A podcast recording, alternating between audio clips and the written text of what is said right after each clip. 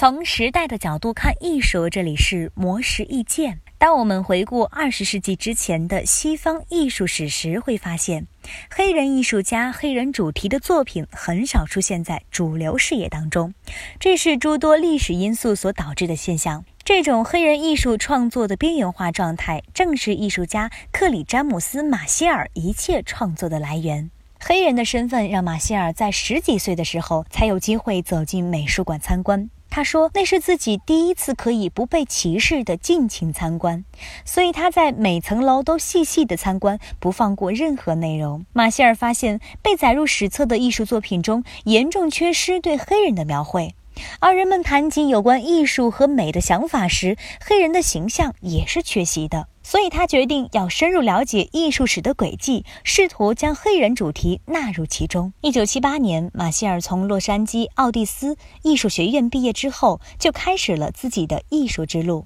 他在绘制人物的时候，配色都是炭黑、马斯黑和象牙黑，偶尔会使用黄色或蓝色的阴影。马歇尔表示，这样创作的原因之一是为了打破黑色无法变得复杂多样的固有观念。当照明方式或参观位置发生变化时，画中的人物会在眼前若隐若现，使其同时具有可见性和隐形性。一九九三年的时候，马歇尔的作品《样式》成为第一幅被大型美术馆收藏的作品。